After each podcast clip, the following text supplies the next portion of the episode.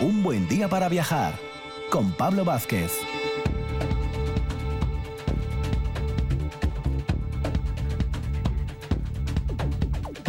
Muy buenos días, Asturias. Último día ya para nosotros del mes de julio. Ya se ya finiquitamos julio, ¿eh? Como pasa el tiempo. La semana que viene empezamos ya nuevo mes, mes de agosto, que pasa el verano muy rápido. Y sol no vimos mucho, la verdad. En este caso, iniciamos nuestro programa en esta matinal de viernes 30 con nuestro viajero empedernido, el gran Alberto Campa, que además lo tenemos in situ en el lugar que vamos a visitar, las Islas Feroe, fijaros.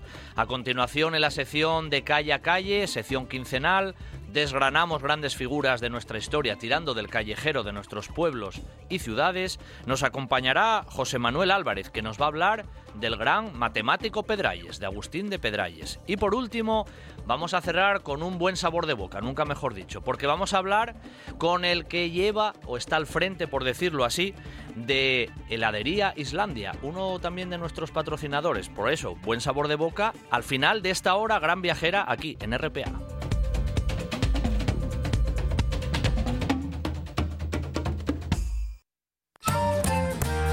Asturias es mar.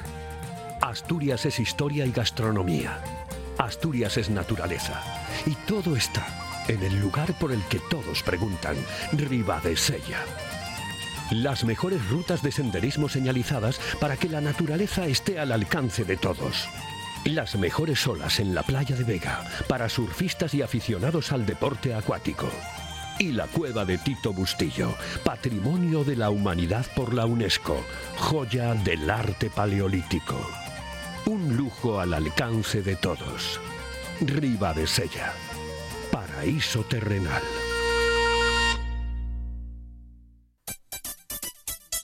¿Qué tal un cambio de estilo?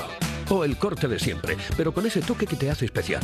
Encuéntralo en Barbería Graymon, en el centro comercial La Calzada para ti. ¿Cuánto tiempo? Tanto como quieras. Tenemos parking gratuito. Graymon sabe lo que quieres. Ahora también sala de juegos para niños. Reservas en el 610-684266. ¿Y sabías que ahora también tenemos peluquería de señoras con los últimos colores de Milán? ¿Qué dónde? Pues al lado de la barbería. Somos la Pelu de Lau. Un buen día para viajar con Pablo Vázquez en RPA. ¿Patrocinan esta sección? Sidra Cortina. Visita nuestro Yagar. Visitas guiadas con degustación y nuestro restaurante Amandi, al ladito del Yagar. Sidra Cortina. Compromiso con nuestra tierra.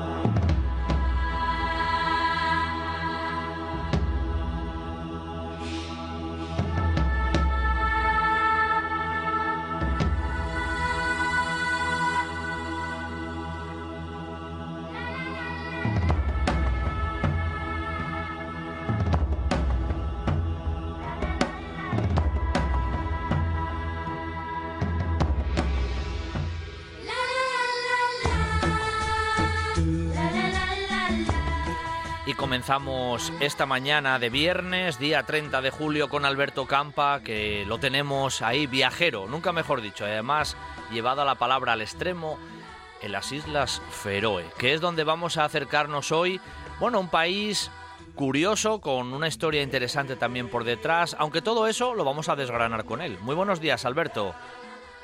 Hola, buenos días, Pablo. ¿Qué tal? ¿Qué tal estáis por ahí? Todo muy bien, ¿eh? ¿Y tú qué tal? ¿Cómo, cómo ha ido, cómo va el viaje? Pues eh, fenomenal. La verdad es que mm, aún habiendo viajado mucho, lo comentaba muchas veces que, bueno, conozco casi, bueno, más de 200 países y territorios de todo el mundo, pero todavía hay margen para que haya cosas que te sorprendan. Y aquí las Islas Feroe, este territorio anexo a Dinamarca, pero que, bueno, pues eh, se gobiernan independientemente, la verdad es que sorprende y muy mucho porque la verdad es que es precioso y la geografía sobre todo es espectacular. Genial, pues van, ah, vamos a visitar contigo las Islas Feroe in situ como quien dice. Y lo primero, para que nuestros oyentes se pongan en situación, nunca mejor dicho, ¿Dónde están las Islas Feroe geográficamente, más o menos, Alberto?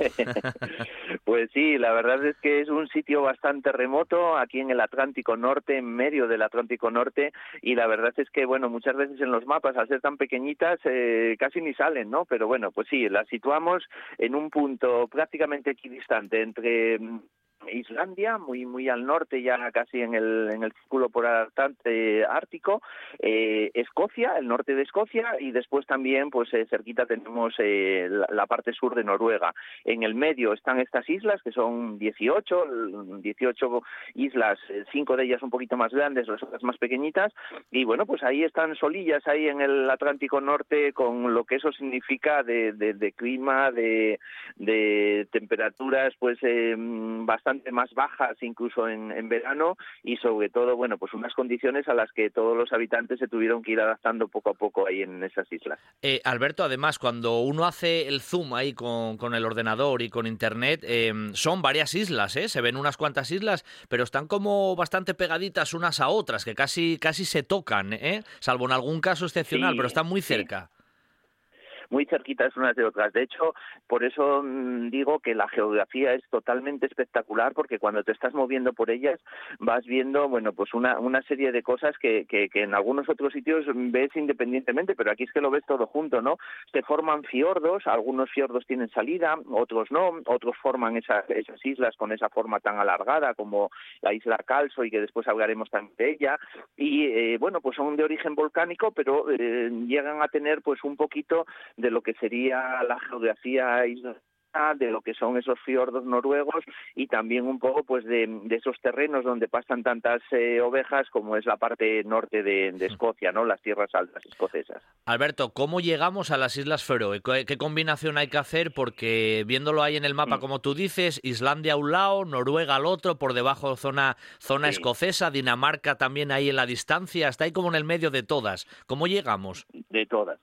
Pues mira, la verdad es que dos medios solamente, o en avión o en barco, ¿no? En barco tenemos que armarnos un poquito de paciencia porque, bueno, pues los barcos eh, normalmente salen desde un punto de Dinamarca, se tarda en aproximadamente unas 35 horas y bueno, pues se puede navegar. Si alguien quiere venir en coche es posible, se puede venir en coche a las Islas Feroe, ¿no? Pero bueno, lo más práctico y sobre todo si se hace un viaje pues de unos eh, días, no demasiados, pues eh, lo más práctico es coger el avión.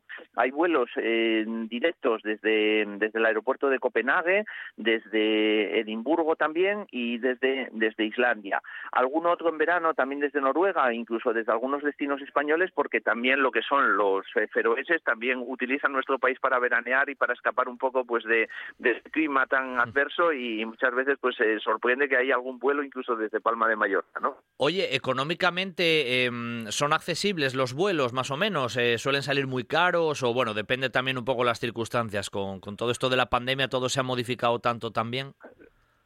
Sí, bueno, la verdad es que como en todos los sitios hay que siempre darle una vuelta de tuerca, ¿no? Porque cuando miras los primeros eh, precios, eh, sobre todo, pues intentas buscar vuelos directos, intentas, eh, bueno, pues poner el primer precio que te da el ordenador, los precios se van a ir a 500, 600 euros, ¿no? Pero después si le das una vuelta de tuerca, yo lo que he hecho, pues eso, es venir con un vuelo de, bajo coste a Copenhague, casi no llego ni a 15 euros, imagínate qué, qué barato, porque, bueno, pues el COVID hace que todavía no se esté viajando demasiado y, hay, esos precios, ¿no?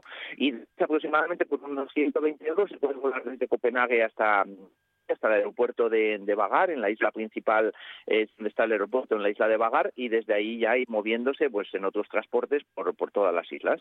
¿Hay buenas zonas de, de, alojamiento en las islas, Alberto? ¿Cómo, ¿Cómo está un poco el tema de infraestructura, vamos a llamarlo así, incluso turística? Bueno, para lo bueno y para lo malo, pues siempre tiene que haber algo, ¿no? Eh, realmente no hay demasiado alojamiento. Eh, el que sean unas islas tan vírgenes y que realmente se pueda disfrutar de eso conlleva que no están demasiado abiertas al turismo. La mayoría de los alojamientos están en Torshau, que es la capital, eh, dentro de la isla Streymoy, y después, bueno, pues hay una serie de hoteles y pequeños alojamientos tipo bed and breakfast en distintas islas, pero que la verdad tienen precios bastante altos. La forma más económica y donde pues eh, me he quedado es en un hostel que hay en cerquita del aeropuerto, en concreto en la población de Santa Pagur y es la forma pues más económica de quedarte y desde allí bueno pues ir descubriendo las islas. Eh, se pueden hacer excursiones de un día eh, estando en un mismo sitio toda la estancia para así, bueno, pues abaratar un poquitín costes. Precisamente eso que decías, las visitas, ¿no? Para, para moverse un poco por esa por esas islas, ¿cómo hay que hacer, no? ¿Cómo, cómo moverse por las Islas Feroe? Bueno, pues al igual que pasa también en Islandia, lo mejor sería pues eh, alquilar un coche, ¿no? No son tampoco económicos que digamos los coches allí, entonces eh, podemos buscar otra alternativa que son una red de autobuses que la verdad es que funcionan bastante bien entre islas, mm, tienen unos horarios de paso de aproximadamente dos, tres horas entre uno y otro, pero bueno, organizándolo bien el día anterior se pueden ir haciendo conexiones de autobús y de barco, porque muchas veces, bueno, pues se tiene que después pasar en transbordador de una isla o también pues por túneles submarinos que la verdad es que es casi lo más espectacular que tiene lo que son un poco pues eh, pues la red viaria de, de, las islas no mm. imagínate que hay túneles submarinos que van por debajo del lecho marino pero que incluso en uno de ellos el que conexiona Torshau con, con la isla de, de Isturoy pues hay hasta una glorieta debajo del agua. Es decir vas circulando por debajo del fondo marino te encuentras una glorieta donde puedes tirar hacia una isla o hacia otra e incluso bueno pues la gente cede el paso y todo dentro de esa glorieta submarina. Una curiosidad una peculiaridad No, no, claro, se han tenido que adaptar al medio, nunca mejor dicho, o sea que en ese sentido sí que tiene sus particularidades. Y mm, bueno, ya sabemos más o menos dónde nos alojamos, cómo nos movemos por las islas y qué visitamos en las Islas Feroe, qué se visita, qué es lo típico, qué es lo tradicional. Bueno, pues la verdad que muchísimas cosas, pero sobre todo, sobre todo para los amantes de la naturaleza.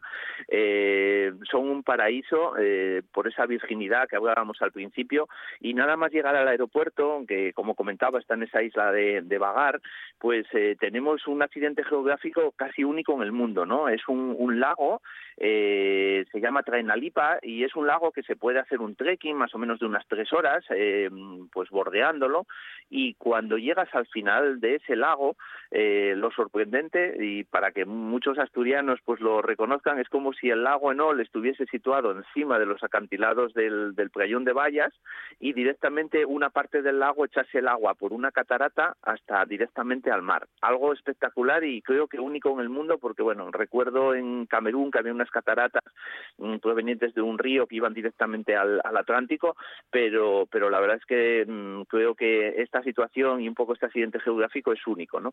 Por otro lado, después, bueno, pues sobre todo zona muy montañosa para hacer eh, trekking, para hacer hiking. Después hay muchos fiordos donde se pueden coger pequeños barquitos y también ir pues a, ver los acantilados desde la parte marina. Y para los amantes de la ornitología, pues la verdad es que es un paraíso donde hay muchísimas aves terrestres y también marinas, pero bueno, donde destacan unos por encima de otros, que son los frailecillos, esos pájaros tan bonitos con el pico naranja y que sobre todo están en una isla muy pequeñita que se llama la isla de Miquines, una isla a la que se puede acceder y donde, bueno, pues hay una gran colonia de frailecillos. Eh, en realidad, Alberto, te iba a decir, la actividad, la actividad económica de los feroeses, ¿cuál es? ¿De, ¿De, qué viven por aquella zona? ¿Qué se vive? ¿El tema pesquero? ¿De dónde, de dónde vive mayoritariamente y de dónde se obtiene el rédito económico en ese, en ese entorno tan, tan complicado? Tan hostil y tan difícil. Sí, la verdad es que ahora, bueno, quizás más fácil, ¿no? Pero imagínate, pues, aquellos vikingos que colonizaron estas islas, que muchas veces incluso rastaban mujeres en el norte de Escocia para llevarlas aquí, y, por eso, bueno, pues los feroeses son una mezcla de vikingos y de celtas. Eh, se dice que, que muchas veces cuando nace un niño es de origen vikingo y cuando nace una niña es de origen celta, pues la verdad que se tuvieron que adaptar, pues sobre todo, pues eso, con la pesca y sobre todo, bueno, pues con esos corderos Feroe significa la isla de los corderos, de, mm. de, los corderos, es como se, se, se denomina en las islas, Islas Feroe, y eh, aparte un poco de esas dos cosas, pues lógicamente hoy eh, grandes pesqueros pues eh, van sobre todo a por el bacalao, que después se comercializa en prácticamente toda Europa, y mm, hay también una especie de granjas marinas de, salmón, donde, bueno, pues donde se engordan salmones y después hay una gran industria, sobre todo de la conserva de, de todo el tema que sea pescado, ¿no? Es la fuente principal y después, bueno, pues ya te digo que los corderos, que es el único animal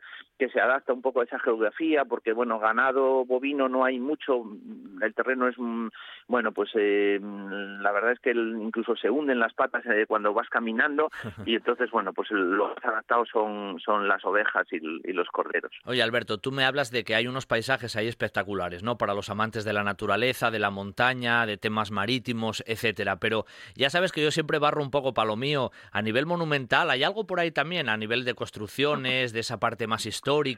¿Se visita alguna cosilla? ¿Hay algún punto así determinado que sea más de, de interés? Sí, sí, sí, también. La verdad es que tenemos que evadirnos ¿no? de esa visión europea de arquitectura y de escultura, pero bueno, aquí sí que hay también una arquitectura muy peculiar, que son las viviendas, las casas. ¿Mm? Las casas normalmente están hechas de piedra y tienen todo el, la techumbre de hierba, eh, pero de pasión, como decimos en Asturias. Es decir, todos los tejados, incluso esa pasión, pues en distintas épocas del año, pues es muy verdosa, otras veces es más amarillenta cuando llega el verano, y bueno, pues es como se construye todas las casas antiguamente aquí.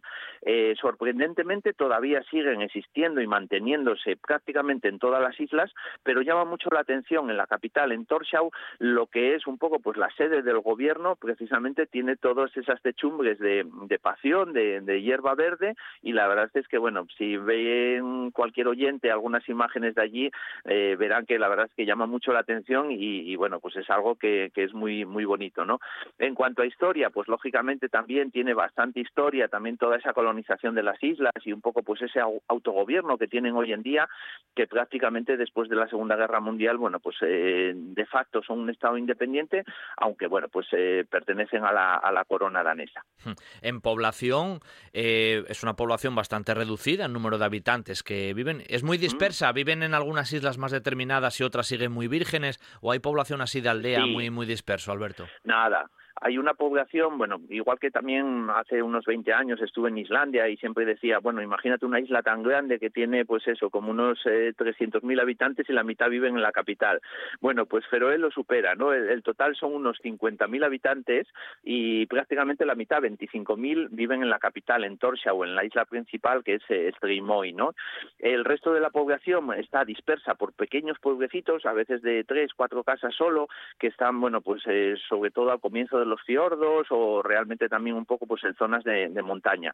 Y otra curiosidad es que si antes hablábamos de los corderos, pues hay el doble de, ovejas que, habitantes tiene la isla. Eh, esto de las Islas Feroe, no, no me digas que no, Alberto, muchas veces nos suena de que allí juegan las selecciones de fútbol y cuando dicen se enfrenta con las Islas Feroe siempre es una de las cenicientas, ¿no? Nos suena por el tema futbolístico porque es una población muy reducida, pero es verdad que ellos compiten en, bueno, pues eso, en competiciones internacionales y siempre nos llama la atención cuando se juega en las Islas Feroe. Sí, sí, sí, la verdad que tienen su, su selección propia, bien dices, y, bueno, pues pasa un poco como el caso de pues de Escocia o de País de Gales, eh, que bueno, pues que tienen derecho un poco a esa, a esa participación en competiciones europeas y de hecho, bueno, pues los vemos muchas veces, pues esos partidos que antes, bueno, eran unas goleadas masivas, ya no son tanto, ¿no? La verdad es que todos los equipos de aquí son amateurs, no son grandes profesionales, pero ya ves que ahora ya no les golean tanto como pasaba con Malta y estas Islas Feroe que veíamos en los en los partidos, ¿no? Eh, casi todas las islas tienen su estadio de fútbol, se entrena, mm, tienen césped artificial, porque aquí la verdad es que es muy difícil, sobre todo todo lo que es el, terreno, es muy húmedo, y, bueno, pues la verdad que tienen gran afición, y cerca de Torshow tuve oportunidad de ver el gran estadio, que la verdad es que, bueno, es un estadio de, de Champions League, casi, ¿eh? Así que, bueno, a ver si alguna vez consiguen la clasificación para, para llegar un poco más arriba. A ver, a ver, oye, por cierto, también, Alberto, casi lo mencionabas al principio, esa posición geográfica tan estratégica ahí entre Islandia, Noruega, Dinamarca, el Reino Unido, a nivel administrativo ellos tienen autonomía, pero tienen una relación como muy institucional con, la propia Dinamarca, donde incluso creo que tienen hasta representación en el Parlamento, pero ellos tienen autonomía. ¿Y allí qué hablan? ¿Hablan danés? Eh, ¿Tienen una lengua propia? Incluso, ¿qué moneda, qué moneda se mueve en Islas Feroe? Vale, pues mira, eh, la verdad es que también un tema que, sorprende mucho. Tienen su propia moneda, eh, en realidad la tasa de cambio es equivalente a la corona danesa, pero ellos eh, tienen sus billetes. Yo colecciono billetes prácticamente de todos los países del mundo en los que he estado y ya he conseguido los billetes de las Islas Feroe, que la verdad son muy bonitos.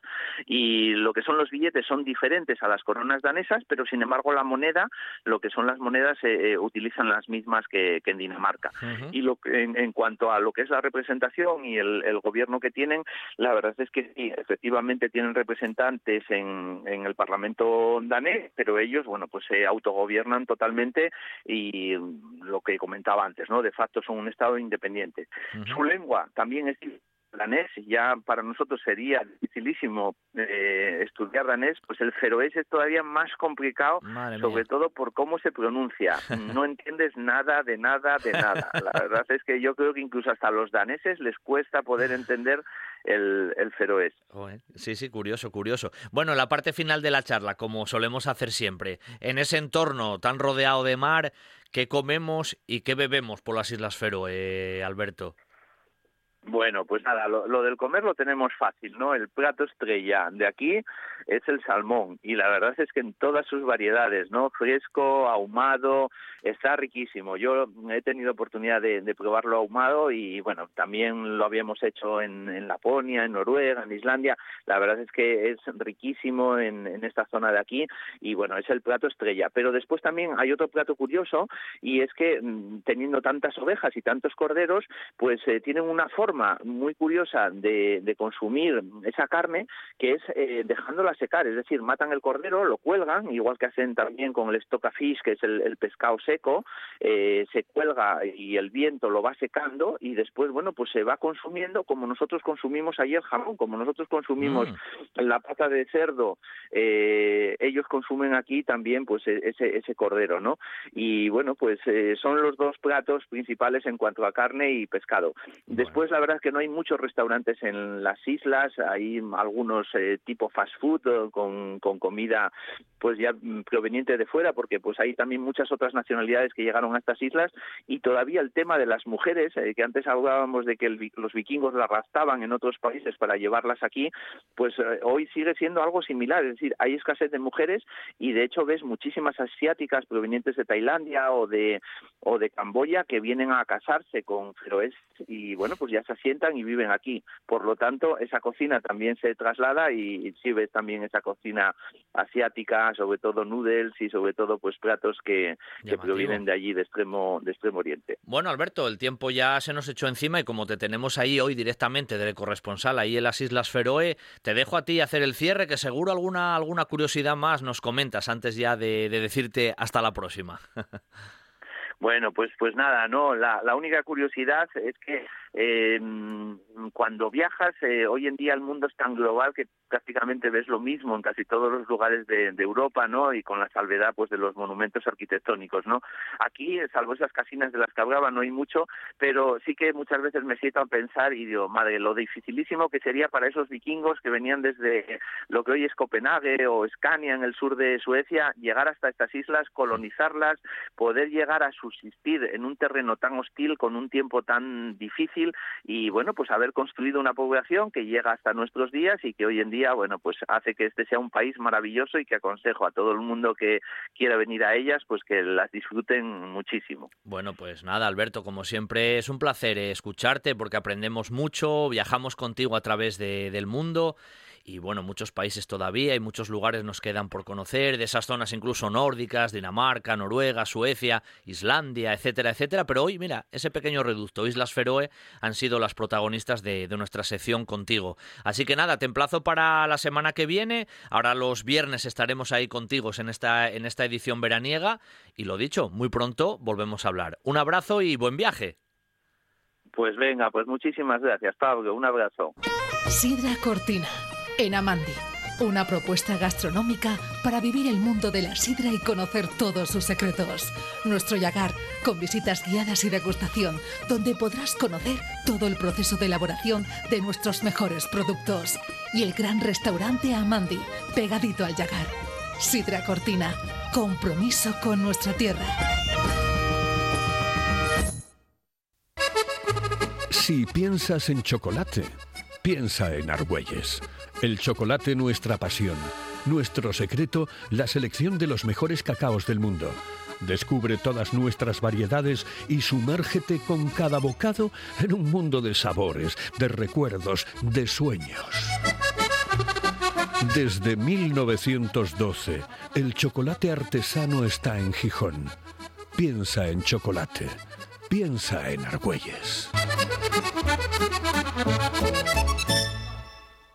El mejor plan para este verano está en Ayer. Un sinfín de actividades gratuitas pensadas para ti. Tren turístico por el Concejo, visitas guiadas, rutas de senderismo nocturnas en puentes de invierno y rutas teatralizadas en el Pozo San Fernando y la Cascada de Surbeu. Talleres de astronomía y de botánica, actividades infantiles en el Centro de Interpretación de la Vía Carisa y mucho más. Infórmate en www.ayer.es. Haz tu reserva y descubre la magia de ayer. Un buen día para viajar con Pablo Vázquez en RPA.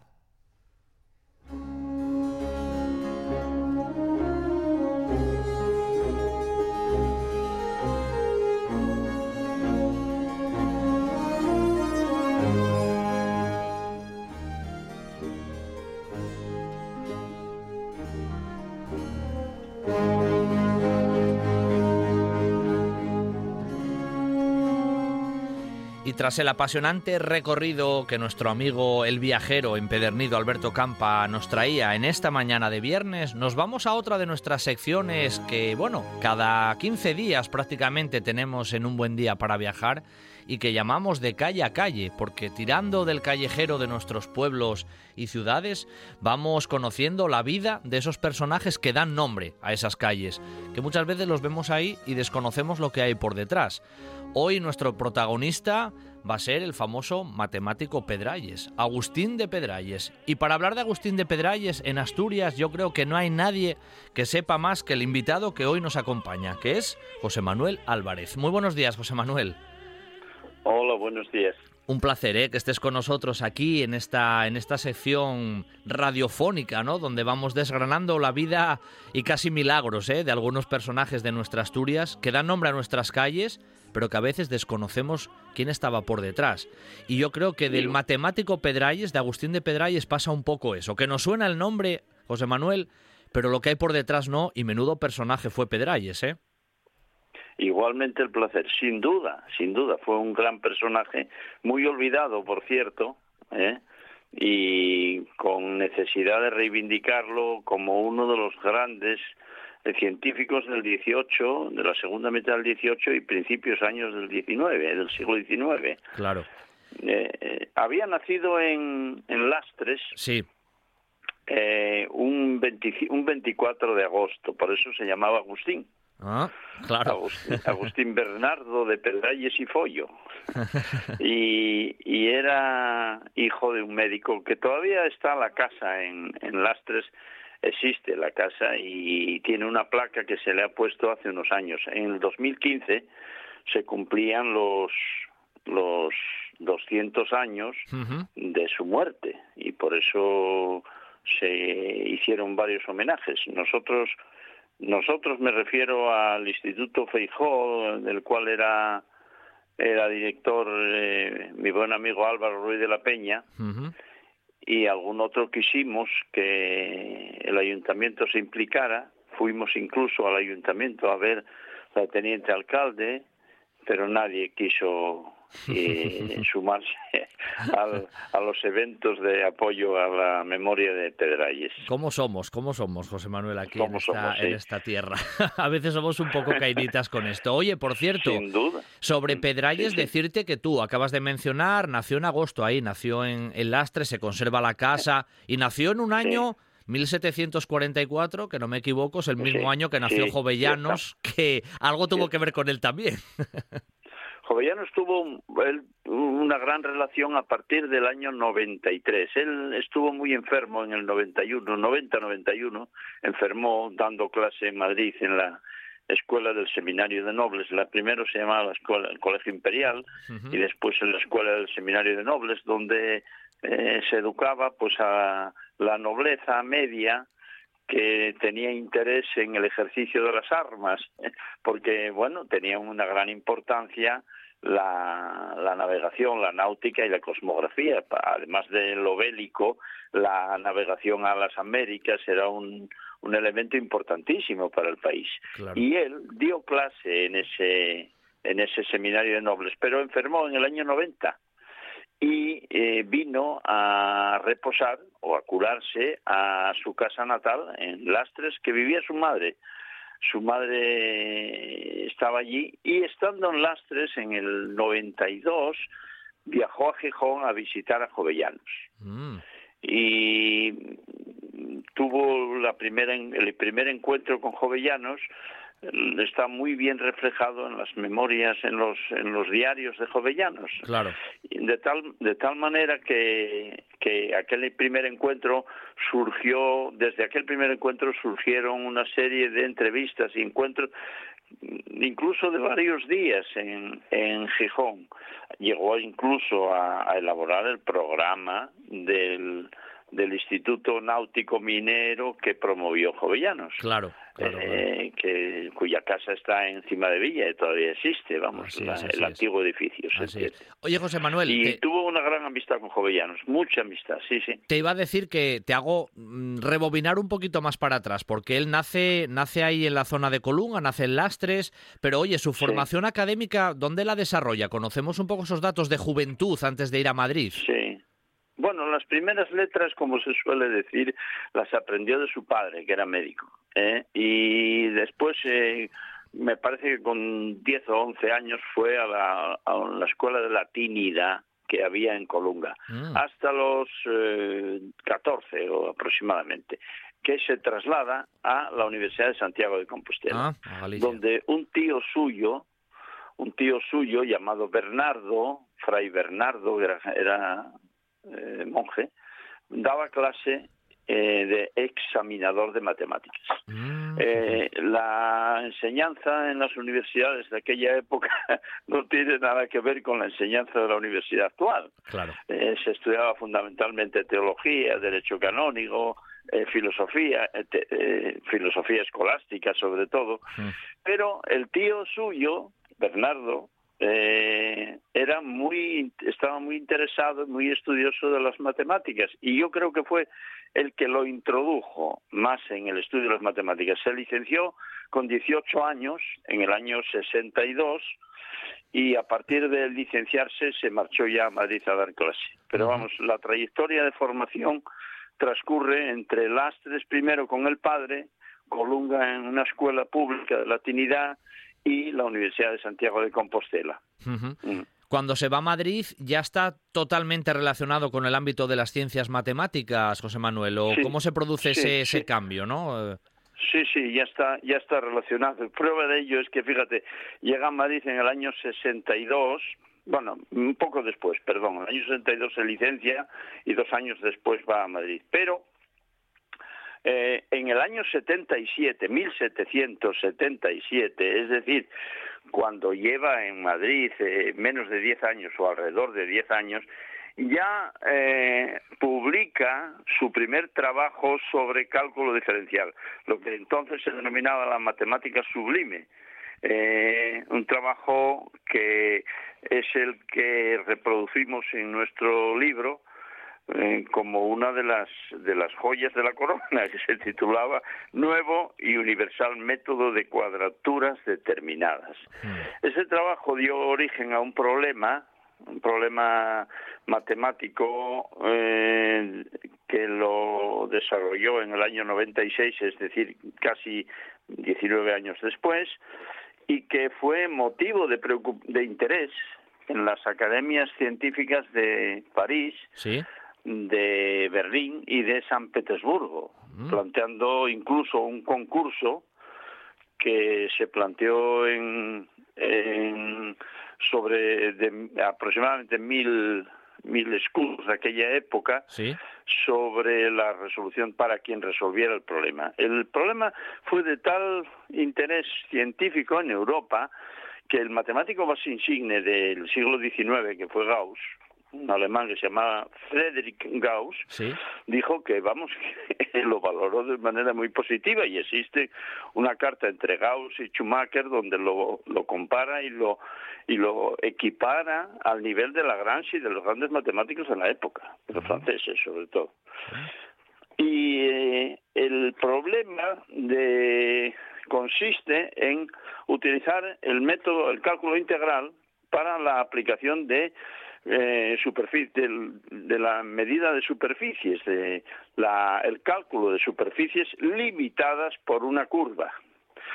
Eh, todo el mundo ha oído hablar de la cuadratura del círculo y se sabe que la cuadratura del círculo consistía, y el interés por la cuadratura del círculo desde la edad desde la edad griega, desde la época griega, consistía en buscar una figura que se pudiera medir con línea recta, un cuadrado, un rectángulo o algo similar, que fuera equivalente al círculo.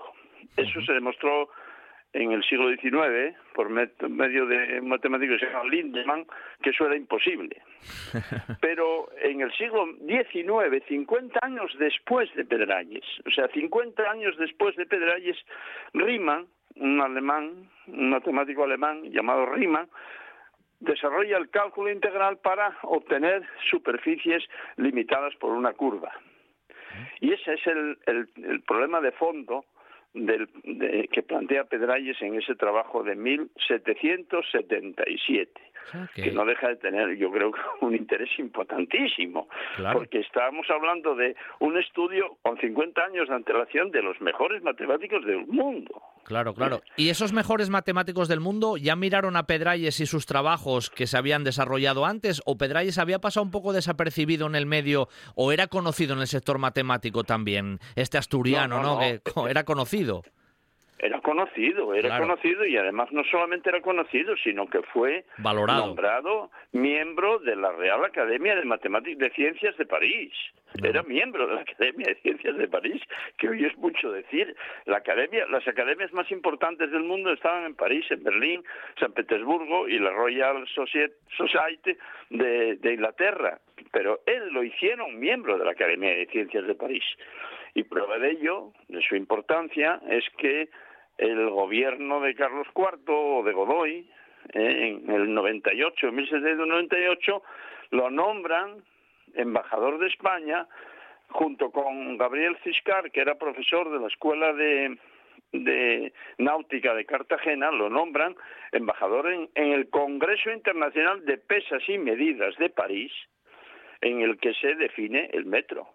O sea, lo que hoy usamos para medir está eh, iniciado por la mano de, Agustín de Pedralles. Parece increíble, ¿eh? además allí se le conocía como el sabio español. Claro, claro, claro, que parece increíble, ¿eh? Un lastrín ahí de lastres, lo, hasta qué cotas llegó. Y un poco, llevándolo a nuestro tiempo, José Manuel, la pena, ¿no? De, de, de, no ponerlo en su justa medida en el papel que ocupó en aquellos momentos, porque, eh, lo dicho, en 1798, formar parte ya de ese sistema de fijación de las pesas y medidas, la aparición de ese metro, es algo muy importante desde el punto de vista matemático y de la vida cotidiana, así de claro. Sí, sí. Sí, sí, y, además eh, yo creo que se le olvidó en cierta medida porque eh, Pedralles era un, gran científico y entonces no solamente se desarrolló en la abstracción de la matemática diferencial o la matemática sublime de la época, sino que eh, elaboraba eh, instrumentos prácticos para la, para la aplicación de esa matemática. Por ejemplo, la medición del cuadrante de, meridiano entre Dunkerque y Barcelona tuvo la eh, colaboración directa de él con un aparato que se llama el comparador, que elaboró junto con un ingeniero francés.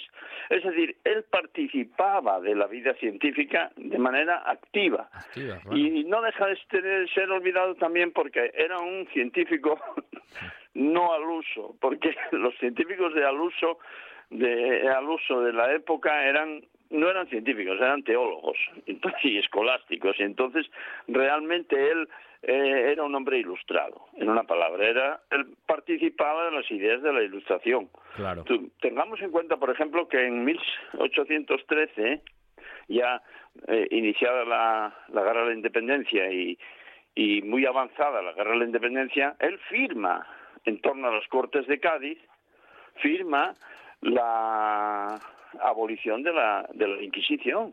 Claro. Sí, sí, y sí. él participa de todos los, eh, los des- el desarrollo de las ideas en las Cortes de Cádiz y en la de 1812. Es decir, que él era un hombre ilustrado y afrancesado en el sentido ilustrado, no afrancesado porque vendiera su patria. Correcto. O sea, no era un patriotero, era, una frances, era un ilustrado. Creo, creo incluso que dentro de ese ámbito de la ilustración al que Pedralles perteneció, como otros insignes asturianos que vamos tratando en la sección, incluso eh, estuvo en París él propiamente, pero también aquí en España fue nombrado ministro del Tribunal de Contaduría. ¿Eso es cierto, José Manuel? Cierto, sí, sí. Él, él cuando cuando en 1901, bueno, estuvo en, Asturias hasta el 96, 1796, y luego se, se desplaza a Madrid en contra de la voluntad de Campoman, de Jovellanos, porque Jovellanos quería que continuara aquí. Él había elaborado, como dije, el programa de- del Instituto Náutico Minero, y entonces él se desplaza a Madrid y va a París.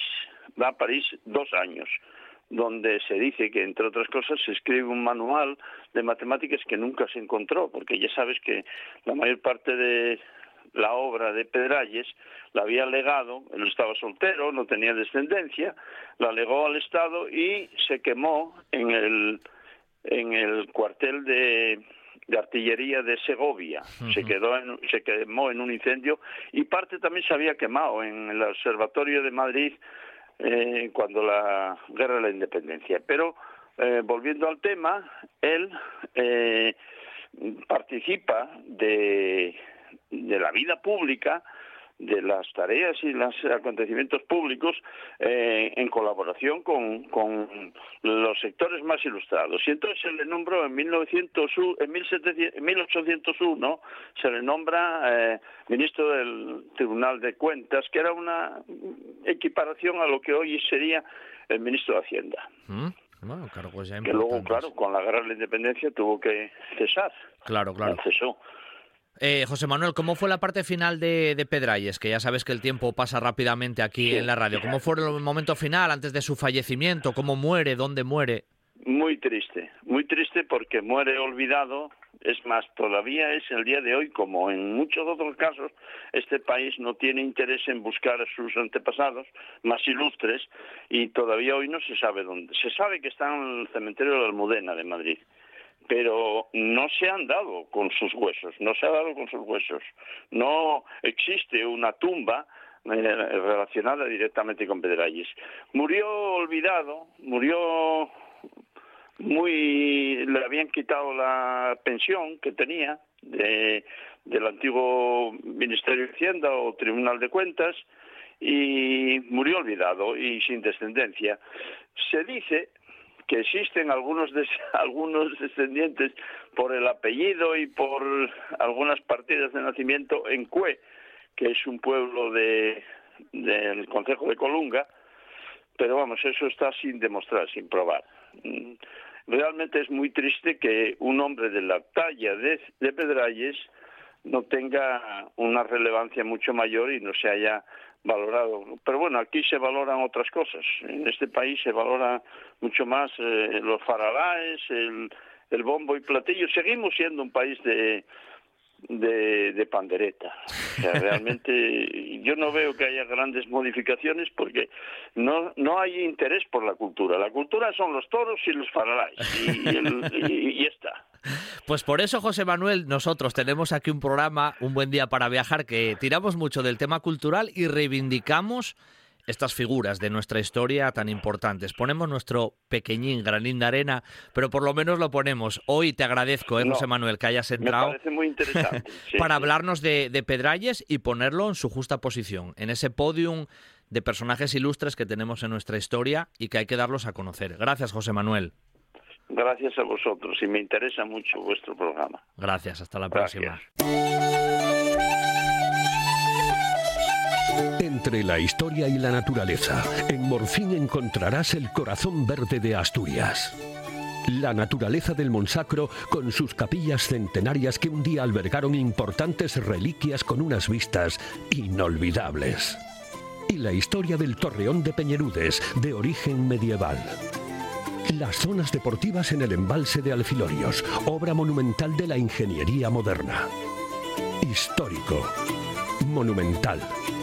Ven a Morcín, corazón verde de Asturias. Hotel Rural Tisileiro. Reserva tu momento para reencontrarte con Asturias. Desconecta, disfruta y descubre el encanto de la Reserva de la Biosfera del Bosque de Muñellos, el Parque Natural de Fuentes del Narcea, de Caña Ibias, Los Ancares, la estación de esquí de Litariegos y nuestro restaurante con la mejor gastronomía de la zona. En Ibias, Hotel Rural Tisileiro. Reserva tu momento en el 985 81 87 07. Hotel Rural Tisileiro. tisileiro.com. Heladería Islandia. Helados elaborados por nuestros artesanos. Sabores muy nuestros. Fabada, queso cabrales, arroz con leche o sidra y también innovadores como donuts, jangly o Kinder Bueno. También tenemos tartas y nata montada. Servimos a hostelería. Caseros, artesanos, buenísimos. En Gijón, en la calle San Antonio junto al ayuntamiento. Helados artesanos, helados Islandia. Esto es RPA, la radio autonómica de Asturias. El verano ya llegó. Un buen día para viajar con Pablo Vázquez.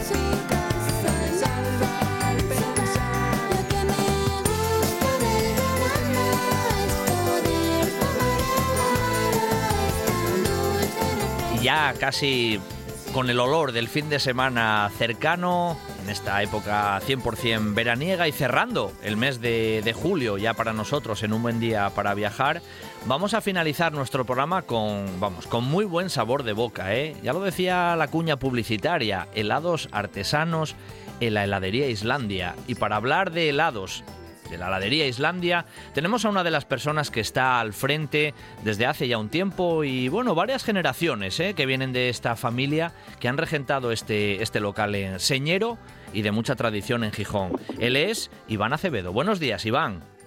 Hola, buenos días, Pablo. Bueno, un placer ¿eh? que estés con, con nosotros estos últimos minutos de radio en esta, en esta mañana de, de viernes. Te iba a preguntar, Iván, porque heladería Islandia mm, ya lleva unos cuantos años en la calle San Antonio, ¿eh? Pues mira, en la calle San Antonio llevamos desde el año 58. Antes, antes de, de Gijón y la calle San Antonio estábamos en, en Tuilla, que ahora ya creo que lo conoce todo el mundo. Villa lo hizo famoso, el jugador. Y estábamos en, en un local, eh, la confitería, panadería, un poquitín de helado también. Sí. Y era y actualmente ese local es donde está la sede de, de la Peña Villa, casualidad. Ah, mira tú. O sea que la historia como tal no empezó en Gijón, sino que la raíz viene ahí de la cuenca, viene de la zona de Tuilla, en Langreo. La raíz viene de ahí, sí. Era eh, mis los padres de mis abuelos, de mi abuelo materno tenían un localín allí con confitería, panadería y un poquitín de helado. Sí, sí. Y mi, mi abuelo, mi abuelo, pues junto con mi abuela, en el 58 Ya. decidieron venir a Gijón para darle estudios a sus dos hijos. Vinieron mis abuelos, sus dos hijos y un tío de, de mi abuelo, Sí, sí, sí. O sea que vino. cubano. La familia vino, digamos, se trasladó de la cuenca, vino hacia Gijón buscando mejores perspectivas y ahí en el 58 ya abrió la, la heladería y ahí sigue. Y ahí seguimos, en el mismo sitio desde el año 58. Bueno, que ya son, Dando guerra. son unos añinos. ¿Ahora estás tú solo al frente, Iván, o sois más, más miembros de la familia también? Pues mira, entre mi madre y yo, mi madre ya está jubilada, pero bueno, siempre Sí. ha hecho una mano en el tema administrativo o en, o en hay que hacer a lo mejor algún recao o ir al cambio a Polbanco. O hay la que se encarga muchas veces de pues si hay alguna cosa que, oye, vete a mirar no sé qué, un poco, ya está jubilada, entonces tampoco eh, se va a poner a trabajar, pero sí que echa una mano en, pues a lo mejor en cosuques eh, urgentes o algo que, que va saliendo. Sí, sí. De controlar, ¿eh? No, Hombre, no claro. ponerse con las manos en la masa. Bueno, ella ya trabajó lo suficiente, ahora echa ahí ya la sí, intendencia, la intendencia. Si hay que Eso colaborar, se es. colabora. Oye, eh, Iván, iba a preguntarte que, mm, que en realidad eh, estáis muy asentados ya en Gijón, pero ¿por qué se le llamó heladería Islandia?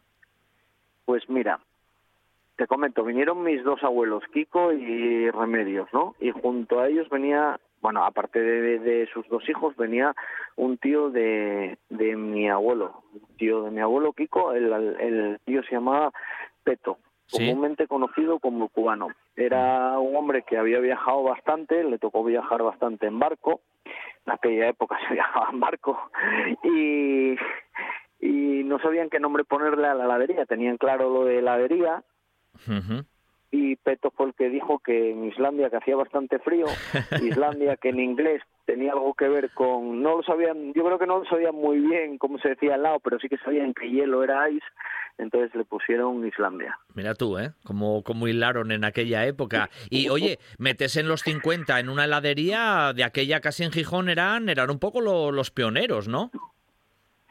Pues era una época difícil, sí, porque sí que es verdad que, que era, oye, estaba, seguramente si lo miras bien, España estaba saliendo, ¿no? Sí, claro. Era el principio del 60 que cuando empezaba España a salir, un poco el turismo y un poco tal, y bueno, fue una época difícil. Mis abuelos siempre decían que tuvieron que dormir muchas noches en, en, el, en la heladería porque no había, no tenían casa para dormir. Claro, claro. Entonces era una época difícil y bueno, tocó luchar, luego oye, se salió adelante, eran pocas heladerías en Gijón y bueno, bien, bien. Está claro, Luego está claro. los- lo que sí que fuimos los primeros era en, en abrir todo el año y en, el- en dar el helado de nata caliente, de nata montada. Anda, eso ya era también algo novedoso, ¿no? Novedoso, sí, sí, novedoso, novedoso. Bueno, que, que en realidad quiero decir, a lo mejor ahora la heladería Islandia en el siglo XXI en el que estamos, pues bueno, se ha ido modernizando como, como todos los sectores, lógicamente. Y aparte de esos sabores que suelen ser habituales cuando uno va a una heladería, pues hombre, hay que decir también y remarcar y casi subrayar, Iván, que la heladería Islandia destaca por sabores cuanto menos originales, tanto para los asturianos como para seguramente los viajeros y turistas que se pasan por la calle San Antonio y entran en la heladería y personas que vienen de fuera. Eso es. En el fue más o menos rondando eh, 1989, 1990, 1991 cuando mi tío Pepu decidió hacer el helado de de sidra, cabrales, eh, fabada y arroz con leche. Y ahí yo creo que empezó el boom de lo de meca una heladería, porque sí, ahora sí que es verdad, hay que decirlo todo, ahora sale Masterchef y todos estos y todos y todas las heladerías tienen helado de albahaca y de aceite de oliva y de sardines en escabeche, que está muy bien, ¿eh? no digo que no está muy bien, pero échalo, réstale años y quítale 30 años a todo esto y la heladería era sabores muy básicos, era turrón, chocolate, mantecado, nata, que, que sigue, se siguen teniendo y Claro. siguen funcionando, pero no había innovación, era, era un sector como que estaba parado. En cambio, en la cocina ya estaba en un sector de aquello de la, de la nueva cocina y todo aquello, ¿eh? pues en la heladería estaba parado.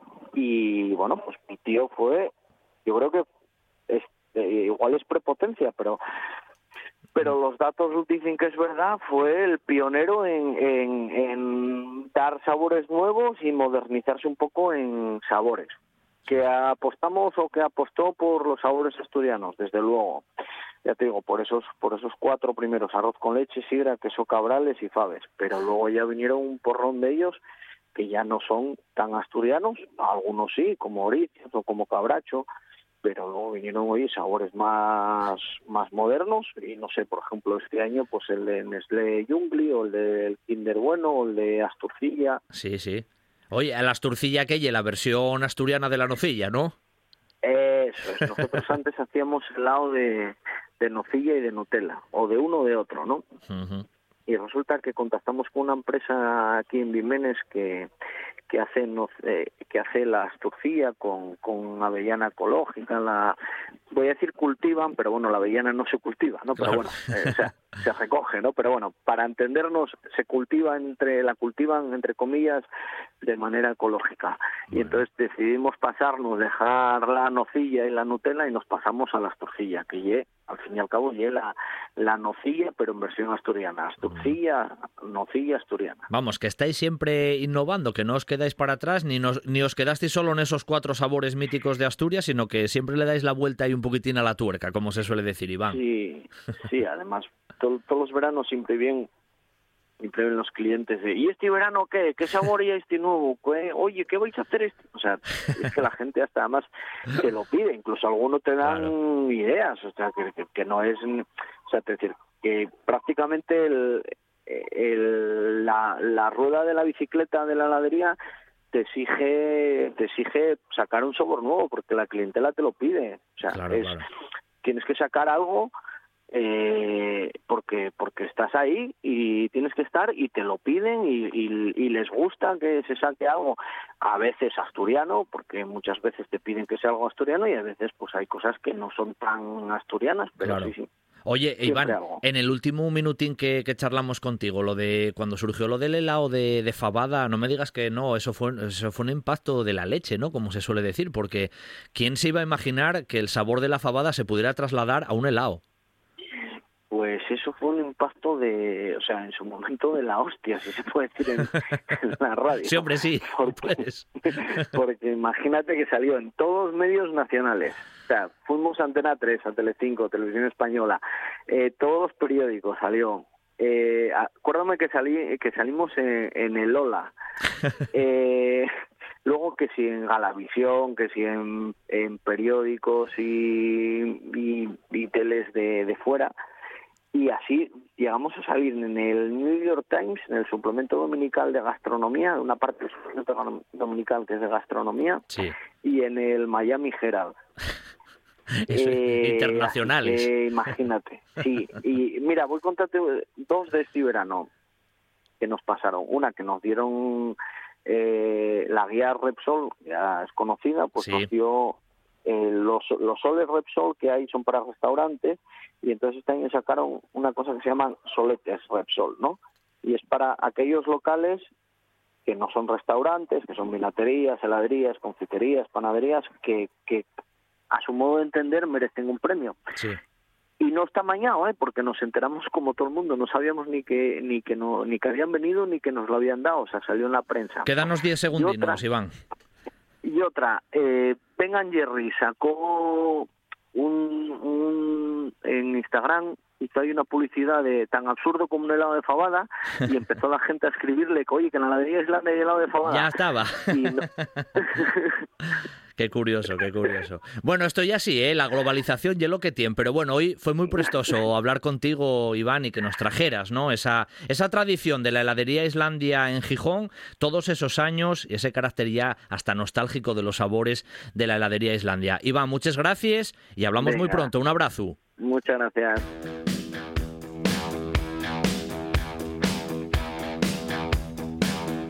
Y aquí finaliza nuestro tiempo viajero en esta semana, ¿eh? pero ya la semana que viene, mes de agosto, seguimos en un buen día para viajar de lunes a viernes de 9 a 10 de la mañana. En los mandos técnicos, Juan Saiz Pendás, también Quique Reigada y al micrófono vuestro amigo Pablo Vázquez. El lunes, mucho más. Ahora, noticias y la radio es mía. Hasta el lunes.